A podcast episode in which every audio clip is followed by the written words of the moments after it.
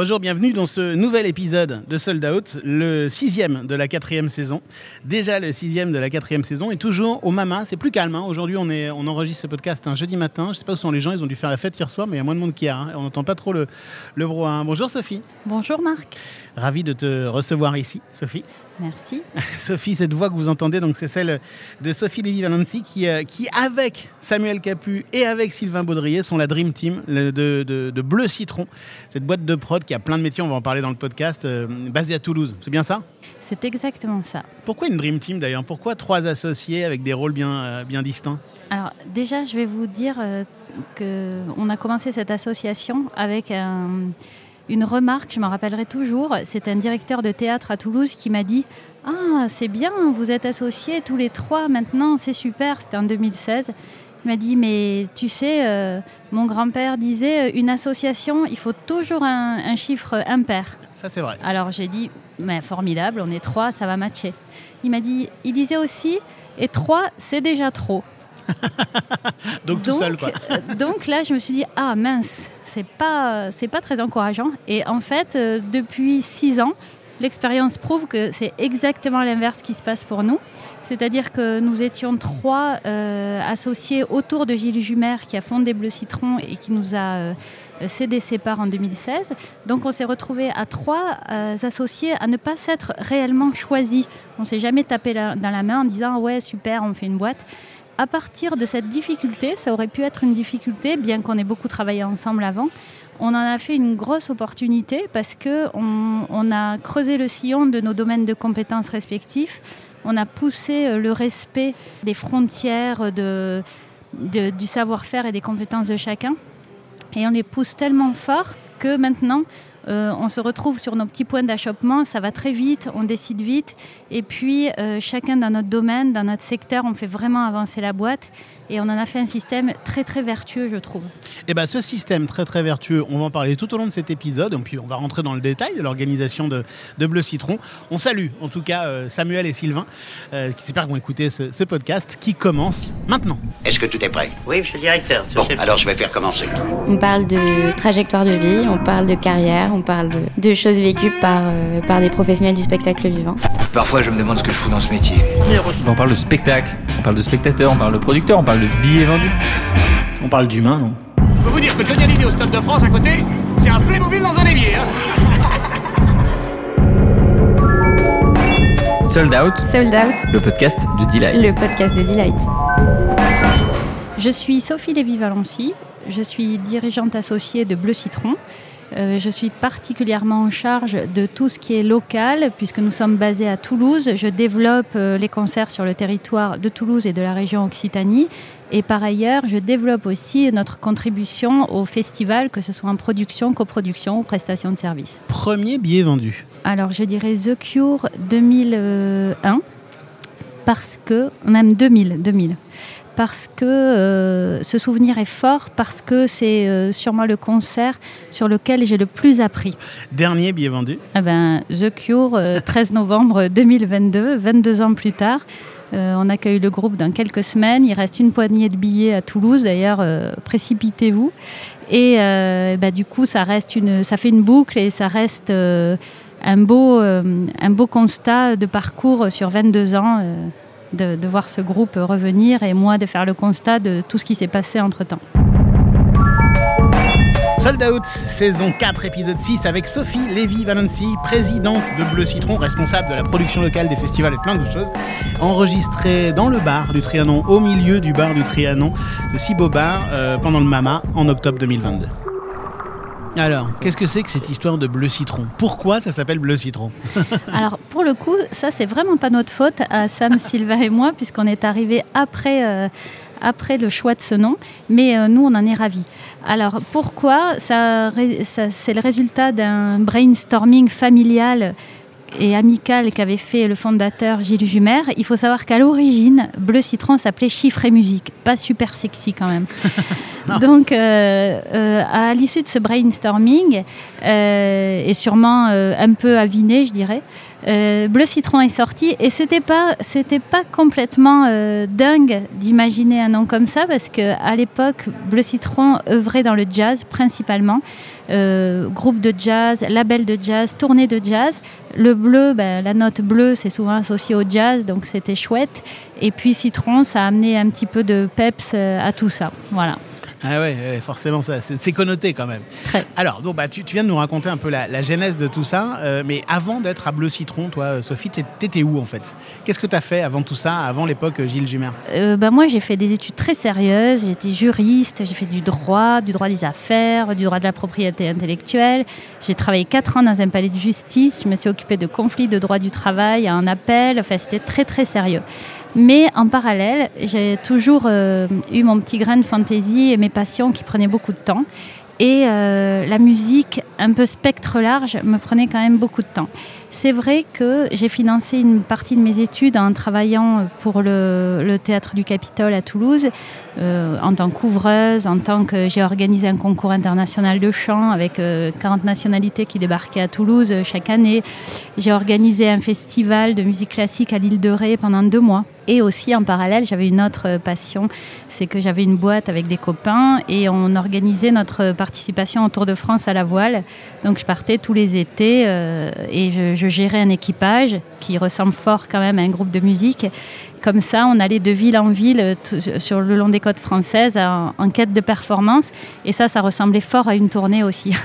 Ouais, donc les graines, la graine de folie était là, euh, l'expérience était là, maintenant il n'y avait plus qu'à trouver une étincelle. C'est ça. Un jour, ben, le Tour de France, euh, j'ai pas pu le faire parce qu'un sponsor nous a lâché au dernier moment.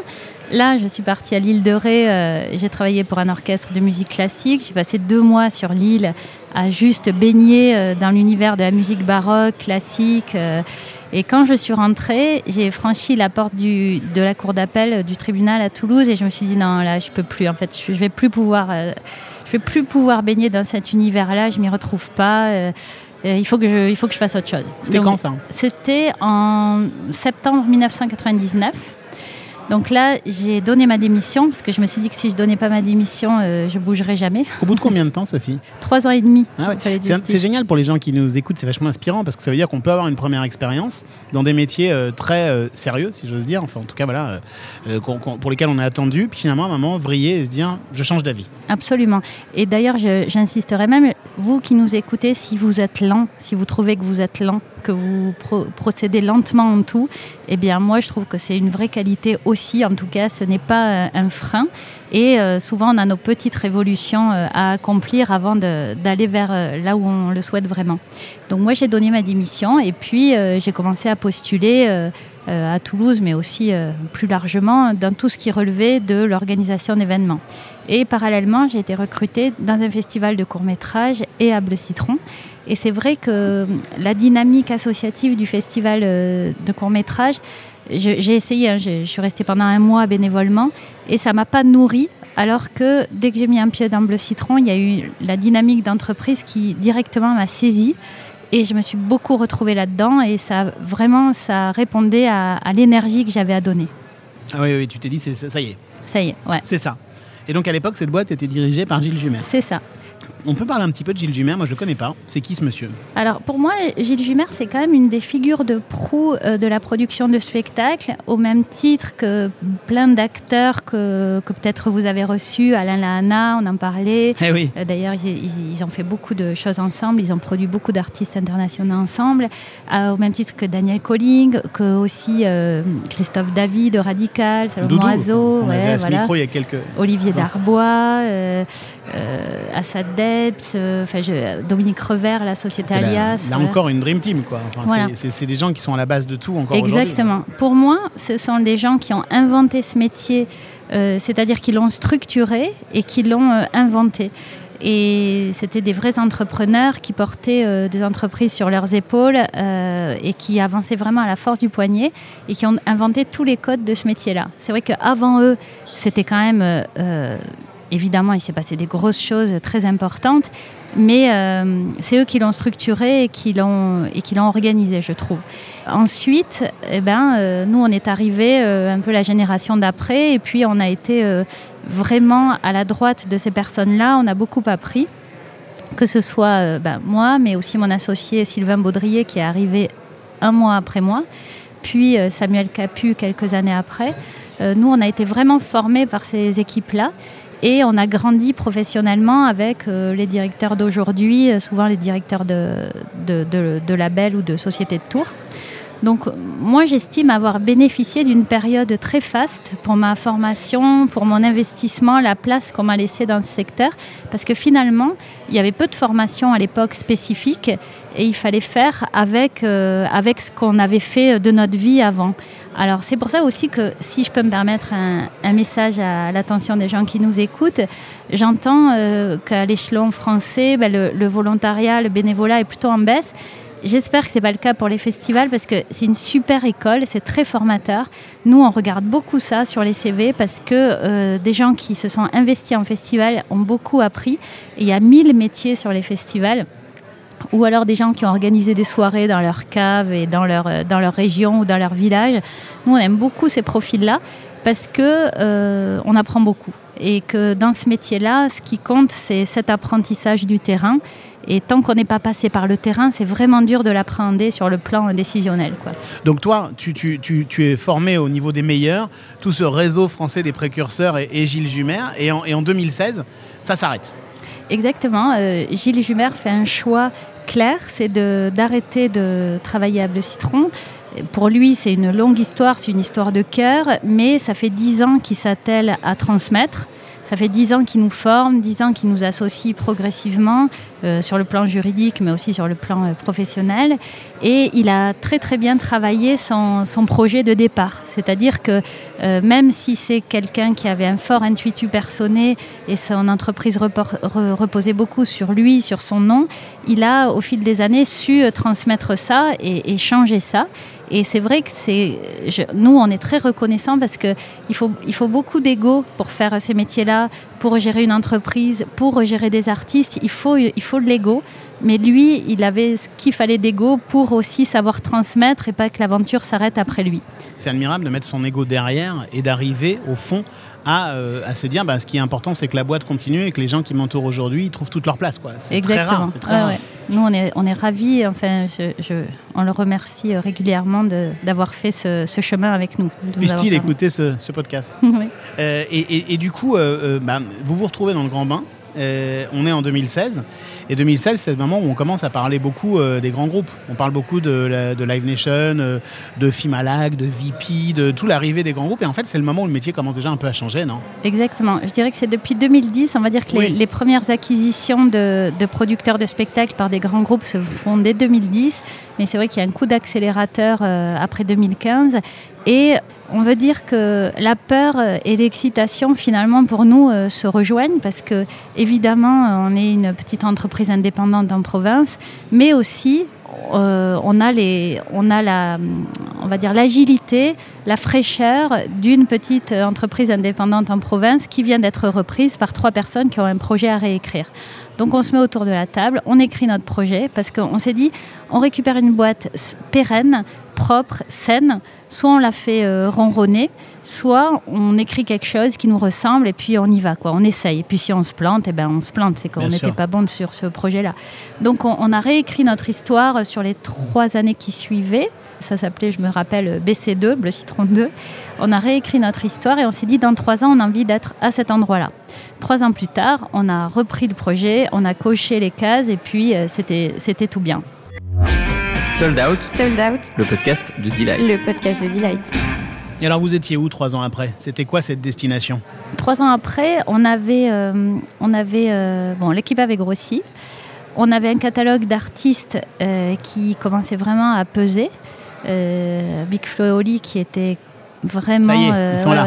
qui, qui franchissait le cap, on va dire, d'un- d'une grosse, euh, d'une grosse notoriété nationale. On était présent à Toulouse, euh, leader euh, dans les zéniths, toujours associé au bikini sur la production de, tous les concerts, très présent dans les petites salles, donc dans le développement. on était un peu au top de notre développement sur la partie euh, concert local. On crée une entité à Bordeaux pour faire aussi ce boulot-là, créer un bébé bleu citron qui s'appelle Pile d'ailleurs, euh, qui veut dire zeste. On commençait à s'associer avec d'autres entrepreneurs et à leur ouvrir la porte de notre groupe d'entreprises. On s'est associé avec une boîte qui s'appelle La Prod, un producteur d'humour qui s'appelle Loïc Castio et un artiste qui s'appelle Pierre-Emmanuel Barré. Là, on a développé un beau catalogue d'humour qui nous ressemble en fait. Et petit à petit, comme ça, on a favorisé les collaborations. On, s'est écrit un parcours de collaborateurs avec plein d'autres entrepreneurs. Tu viens de décrire ici, une des valeurs importantes de Bleu Citron, vu de l'extérieur, qui est un peu une valeur presque familiale. Par exemple, le bikini. Moi, je, moi, j'ai un, un- un très très bon pote à Toulouse et j'ai fait des concerts, les plus beaux concerts de ma vie, sans doute euh, au bikini. Moi, j'ai toujours cru que c'était à Bleu Citron. Bah non, c'est pas Bleu Citron, mais ça fait partie de la famille, quoi. Absolument. On a eu la chance que cette société familiale, le Bikini, ouvre la porte à Gilles Jumer en 98, je crois, parce que bah, les, les personnes qui tiennent le Bikini, les frères Sansonetto, ont un instinct euh, très fort et une très belle expérience du milieu de la musique. Ils se sont dit à ce moment-là, il ne faut pas qu'on reste tout seul dans notre coin. Il faut qu'on crée nous-mêmes une collaboration avec un producteur de spectacle. Et avec Gilles, ça a collé. Ben, je pense toujours pour les mêmes raisons, parce que ben, l'ego n'est pas euh, l'apanage de notre société. On n'a pas d'appétence à tout faire tout seul et à tout relever tout seul. Et on a pu, euh, grâce à ça, euh, coexister, puis coproduire. Et puis maintenant, ça fait 23-24 ans qu'on prend des risques ensemble sur tous les spectacles et qu'on choisit ensemble. C'est quand même très beau, hein, parce qu'il y a plein de gens dans ce métier qui sont un peu des stars. On a reçu à ce micro, par exemple, Jean-Claude Camus, Ah oui. euh, qui a été le premier producteur dont tout le monde disait que c'était lui-même une star, en fait. Et vous, c'est presque l'anti-modèle de ça, quoi. C'est des gens qui n'ont pas beaucoup d'ego. Par exemple, vous trois, on vous connaît pas bien. Vous n'êtes pas souvent... euh, tu parles rarement, toi, par exemple. Oui, c'est vrai. Encore, je me demande si je suis pas celle qui parle le plus parmi nous trois. Mais euh, effectivement, on a. Alors peut-être même qu'on a un peu de lacune de ce côté-là, je ne sais pas. Mais on- c'est vrai qu'on est plutôt dans le faire, dans la reconnaissance par le faire que par le dire. Et, et même, ça fait partie de notre défaut. Des fois, on a pas un peu de mal à se réjouir de nos succès. On passe vite à l'étape d'après parce que parce qu'on voudrait que ça avance, que ça avance. Et ça, c'est, je pense que ça va arriver. On n'est pas encore tout à fait mûr pour ça, mais ça va arriver. C'est une qualité pour l'entreprise, mais c'est presque un défaut personnel, en effet, parce qu'il faut parfois s'arrêter pour se réjouir. C'est ça. Ouais. Ouais, ouais. Mais euh, bah, re- euh, parlons, tiens, euh, prenons un exemple de Cure. Tu nous as donné tout à l'heure dans le petit chapeau, euh, dans le pré-générique, cet exemple de, de Cure il y a 20 ans et Cure aujourd'hui. C'est quoi votre rôle dans Cure aujourd'hui on, se verra. C'est enfin, vous qui produisez que la date tout. de Toulouse ou vous produisez. euh, Enfin, comment ça se Alors, passe on est le promoteur pour Alias, Jules Frutos, euh, Hélène et Dominique. Et euh, on est le promoteur de ce concert, ce qui veut dire que on en assure tout le bon déroulement localement. pour, le, pour Toulouse. C'est ça. Pourquoi je, pourquoi je, je reparle de ce concert? Parce que je me souviens, il a eu lieu trois mois après mon arrivée à Bleu Citron et j'en dormais pas la nuit parce que c'était gros, parce que c'était important, parce qu'il y avait des enjeux, parce que recevoir des inters, c'est toujours euh, plein de, plein de pression, etc. Je me souviens, je faisais des cauchemars, je me disais, ou plutôt des rêves, je me disais, Oh, pourvu que ce soit annulé, pourvu que ce soit annulé. À ce point-là, ça, ça te faisait peur. ouais, ouais, ouais, ça arrivait vite après mon arrivée. T'étais fan ou pas? Ah oui, oui, j'étais fan. Ah Ça ouais, moi, aussi, ça faisait partie des groupes qui ont accompagné toute mon adolescence. Comme ça, ça situe mon âge auprès des auditeurs. Et euh, ouais, ouais, j'étais hyper fière. À la fois, euh, moi, je les avais vus à Toulouse en tant que spectatrice. Je les avais vus à chaque fois qu'ils étaient passés. Ouais, ça contribuait vraiment euh, du mythe, quoi, pour moi, de faire ce boulot-là. Et d'ailleurs, c'est aussi ça que je trouve euh, génial dans, ce- dans ce boulot et dans ces boîtes et dans les festivals, c'est que on a ce on a cette euh, schizophrénie qui consiste à avoir un vrai métier, un vrai travail hyper structuré, et puis cette folie de, pouvoir voir tout ce qu'on a rêvé, rêvé de voir, ou de, de découvrir ce qu'on croyait qu'on n'aimerait jamais, de trouver ça génial, et de vivre des moments dans le travail, des moments où on dévisse complètement. Enfin, moi, je, je trouve que c'est euh, un privilège énorme, en fait. Bah, Évidemment. Ouais, c'est ça. c'est Mm. Ça peut être dangereux de mélanger les deux, mais quand ça marche, c'est fantastique. Ah ouais, ouais. Ben, ça dépend des natures de chacun, mais moi, ça c'est vrai que cette, cette double vie, on va dire, professionnelle me convient parfaitement. Quoi. Et donc The Cure, ouais, ça a marqué un peu mon, mon entrée dans la cour des, gros euh, spectacles. Et puis euh, aujourd'hui, quand je me dis, Tain, 22 ans plus tard, on réaccueille le groupe, en fait, j'ai hâte, je trouve ça génial. Je trouve que, bah, ouais, je trouve ça un peu mythique en fait. Et là, tu viens de nous parler d'un des, un des métiers en fait de, de Bleu Citron, hein, qui est promoteur local. Donc, tu, tu peux le, le raconter pour les gens qui le connaissent pas bien ce métier, parce que finalement, c'est pas si évident que ça. hein. Ouais, c'est complètement inconnu même, je dirais. Euh, en fait, Bleu, Bleu Citron est promoteur local et c'est un rôle qui n'est pas très apparent parce que souvent on identifie bien une salle, on identifie bien un festival, un groupe, mais moins les gens qui sont derrière. Alors, nous, c'est euh, un genre de, relais organisationnel, c'est-à-dire que euh, sur place, on va louer la salle, euh, mettre en place la sécu, mettre en place la technique, assurer la promotion, la communication, la commercialisation des billets. On va faire tout ce, tout ce boulot en sous-main. Et puis, en fait, nous, notre satisfaction, c'est vraiment le moment où les gens poussent la porte de la salle et ils passent un super moment et ils ressortent contents. Nous, c'est ça notre métier, en fait. On assure tout ça pour les groupes. Vous êtes le, le relais euh, local euh, d'une tournée nationale. C'est ça. C'est vraiment ça. hein. Ouais, tout à fait.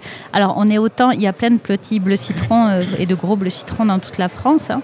Il y en a à, à Nantes, avec au spectacle. euh, il y en a euh, à Lyon. euh, il y a la Belle Hélène dans le Nord, à gauche de la Lune à Lille, dans l'Est, pardon, à gauche de la Lune dans le Nord. Et tous, on fait ce métier-là avec nos particularités, c'est-à-dire certains sont uniquement promoteurs locaux, d'autres, comme à gauche de la Lune, ont autant de casquettes que nous, euh, la production d'artistes, la promotion locale, des festivals.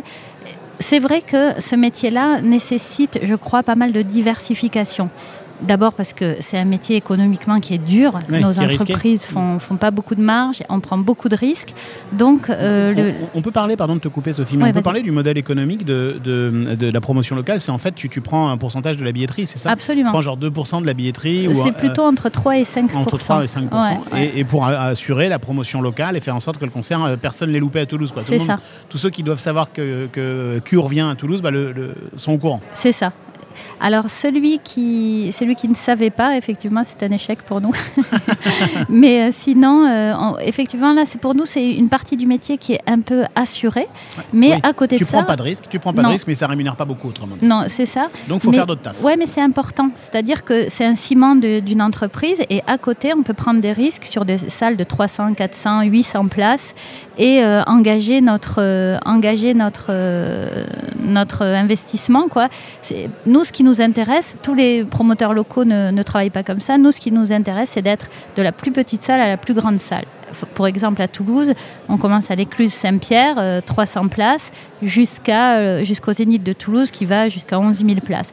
Nous, si on n'est pas sur cette chaîne-là, ça ne nous intéresse pas parce que, euh, comme par ailleurs on fait du développement d'artistes en tournée, on aime être à toutes les étapes et on connaît toutes les étapes. Et nous, on veut être là du début de la genèse, de la naissance de l'artiste jusqu'à son explosion.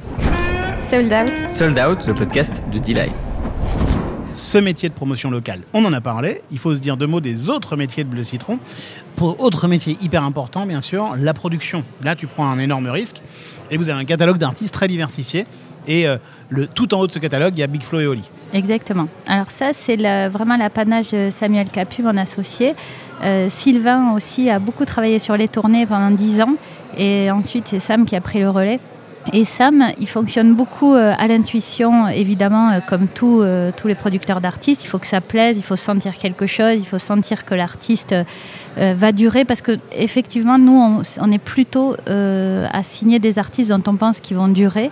On n'est pas trop sur des coûts et, on prend le temps du développement. Je dirais que chez nous, un développement, c'est 4 ans à peu près et c'est un temps long. Euh, clairement, c'est un temps long. Alors Sam, lui, euh, il a une équipe de bookers et les bookers sont aussi des chefs de projet. Ils vont, euh, ils vont aller regarder, des, aller repérer des groupes, ils vont en parler entre eux et ils vont se les répartir par affinité euh, artistique. Et donc vous les produisez, vous prenez le risque et vous vendez des dates euh, un peu partout en France. Absolument. On vend des dates, parfois on produit des dates un peu partout en France, mais euh, c'est le, cœur du métier. On expose l'artiste partout où on peut et dans le bon réseau. Ça fait partie de- du boulot. Mais c'est rigolo parce que avec cette casquette-là, vous pouvez vous-même mobiliser des promoteurs locaux. Exactement. Et c'est d'ailleurs, schizophrène un peu. aussi, on est à Toulouse, on est le promoteur local de nous-mêmes. Ah bah, Ah ça ouais. c'est la classe. Et vous négociez durement quand même, j'espère. Ah oui, bien sûr, âprement. Et alors d'autant plus âprement qu'il y a un troisième métier. Il y a un troisième métier qui est le métier de festival. Alors moi j'ai débarqué en 2000 et euh, assez vite j'ai été euh, impliquée dans un festival qui s'appelait Alors chante à Montauban, festival de chansons françaises et on était quand même en pleine explosion de la de l'ère de la chanson française, le renouveau de la chanson française et je pense à Astérios, Olivier Poubelle, des boîtes comme ça qui ont beaucoup euh, œuvré dans l'émergence de ces artistes-là. Et euh, donc j'ai contribué à ce festival. Et puis là j'ai compris en fait qu'un festival c'était pas euh, évidemment c'est incarné, c'est souvent associatif, c'est des envies euh, locales très fortes, mais on était pile au moment de la professionnalisation des festivals où, où ça devenait une nécessité pour eux de se professionnaliser vraiment. Et donc moi je me suis vraiment inscrite dans ce créneau-là, j'ai j'ai pris je suis rentrée par cette petite porte-là parce que assez vite j'ai été passionnée par l'histoire des festivals et par la façon euh, dont ça se passe par rapport au concert. Donc à des degrés divers, tantôt la programmation, tantôt la production, tantôt euh, la commercialisation, tantôt la régie, euh, la régie générale. J'ai fait en sorte d'intervenir à plein de niveaux dans différents festivals de ma région à l'origine. Il y avait Pause Guitare, par exemple. Alors Pause Guitare, on s'est euh, on s'est rencontrés, je dirais en 2003, 2003. Et pareil, ben, souvent les directeurs de festivals sont des vrais chefs d'entreprise et il leur appartient d'avoir de la vision. Et Alain Navarro, euh, qui dirige Pause Guitare depuis de si longues années, s'est dit là, je peux pas rester tout seul. J'ai besoin de bouger. euh, le village euh, dans lequel on est, ça va pas durer très longtemps. À un moment, on va nous réquisitionner la partie où on, fait le festival. Il va falloir que je bouge. Je vois que la mouvance chanson française est en train de prendre le dessus. Je vais pas pouvoir rester que sur la guitare. Donc je m'entoure. Il est venu me voir. C'est vraiment une histoire personnelle, on s'est entendu très très fort euh, et ça continue, donc ça fait euh, 17 ou 18 ans. Mais tu, donc c'est une association, c'est ça? Vous êtes associés maintenant? Oui, c'est ça, on coproduit le festival. Alors l'association euh, Arpège et Trémolo euh, vit sa vie d'association, nous on vit notre vie de société et on a un, un contrat de coproduction sur le festival. Génial. Et alors, on peut pas parler euh, de festival sans parler de la dernière expérience. Un énorme succès phénoménal euh, qui nous a fait trop plaisir ici à Delight, c'est le Rose Festival. Ah ouais. Tu peux nous en parler parce que c'est un peu ton bébé, celui de Big Flo et Oli, ça, c'est Ah, c'est le bébé de Big Flo et Oli et de Ouais. Sam. Et de Sam, Parce pardon. que comme vous, vous savez, comme leurs euh, leurs carrières sont intimement liées, puisque Sam euh, travaille avec Big Flo et Oli depuis près de 10 ans maintenant. Et, euh, et pour des artistes aussi jeunes, euh, ça compte. Et euh, ça fait 3 ou 4 ans qu'ils avaient à cœur de, de sortir un festival à Toulouse. Je ne sais pas si vous avez déjà entendu leurs interventions. Des fois, il y a des captations de, de dates. Il y en a eu au Franco, etc. Ils parlent beaucoup de leur ville. Ils sont très investis Très, sur très leur- ancré localement. Ouais, très ancré lo- localement. Et donc pour eux, c'était évident d'avoir un événement local. Et quand euh, enfin euh, la première édition du Rose a pu sortir cette année, après quand même euh, bien des interrogations liées au Covid, hein, c'est un projet qui a été reporté, puis reporté, puis reporté. Donc là, ça sortait enfin. Eh bien, ça a bluffé tout le monde parce que le festival a été vraiment lancé au mois d'avril et en six mois, en même pas six mois, ça a été un succès euh, colossal. Alors c'est lié à plusieurs facteurs, évidemment. Déjà d'arriver à la toute fin de l'été, cet été a été difficile pour la reprise des festivals. C'était super d'arriver euh, les premiers de septembre. Ensuite, euh, le- l'aura de Big Flo et Oli est très très importante à Toulouse et dans la région. Et, en- et enfin, la, programmation euh, que, Sam avait faite euh, conjointement avec eux était très très euh, intéressante sur le plan générationnel et sur le plan ouais, de, l'offre qu'on pouvait espérer à Toulouse. Donc il y a eu ces- tous ces facteurs cumulés, ça a fédéré beaucoup d'entreprises, beaucoup de beaucoup d'initiatives en local. Et, euh, et puis c'était marrant parce que Big Oli avait lancé un petit dress code avant le, festival, donc il y avait trois quarts du public qui était habillé en rose. Enfin, ça, ça a créé toute une émulation. C'était euh, vraiment très touchant à, voir et à vivre. Mais c'est très rare qu'un festival, dès sa première édition, soit un succès et, euh, j'imagine soit rentable. Normalement, ça n'existe pas, il faut au moins Ah trois oui, ans. oui, absolument. C'est nous les schémas qu'on a, c'est plutôt trois ans et puis cinq ans de- pour la structuration. Bah oui. Euh, et là, euh, directement d'attaquer sur un complet, deux soirs, 25 000 personnes, c'est assez, euh, c'est assez rare pour être souligné. Il y aura une deuxième édition? Ah oui, oui, il y aura une deuxième édition. Et Il y a la toujours les programmation Big est en Flow cours. EI qui sont, euh, qui sont surinvestis. quoi. Ils sont surinvestis. Ils étaient dans le crash, ils étaient, euh, ils étaient avec le public, ils étaient parfois sur scène quand ils étaient euh, invités par des artistes. Non, ils sont surinvestis. Encore un, un mot sur les festivals, sur l'humour. Je, je crois qu'avec Pierre-Emmanuel Barré, justement, vous avez, enfin, c'est un truc toi qui tient à cœur, ça. Ouais, alors on a, moi c'est un projet de cœur effectivement qu'on a monté avec Pierre-Emmanuel Barré et Guy Drey. Ah oui, oui, oui. Bah, Guédré qui bosse avec Alain Lana. c'est justement- Exactement. Qui est partout, décidément. Ouais, ouais, ouais. Et euh, donc, euh, on a monté ça à Anduze, c'est dans les Cévennes, c'est un petit coin de paradis. Ils se sont beaucoup investis sur ce territoire où ils habitent et on a décidé de monter un festival qui s'appelle LOL et La La La. Alors, c'est une version euh, 2.0 de Rire et Chanson. hein. Mais euh, LOL et La La La, parce que bah, LOL, c'est le cœur de métier de Pierre, Emmanuel, et puis euh, La La La, bah, c'est très, euh, c'est très guédré. Et on a une programmation très mêlée, euh, chansons, euh, musique et, humour, et humour musical. Et on fait une énorme place au spectacle euh, absurde, euh, des fois caustique. On en met, euh, on, est à la frontière des fois du spectacle de rue en après-midi avec des artistes comme Arnaud Aymar, l'Oiseau Bleu, etc. Moi, je trouve cette thématique vraiment super. C'est quelque chose qu'on voit nulle part ailleurs.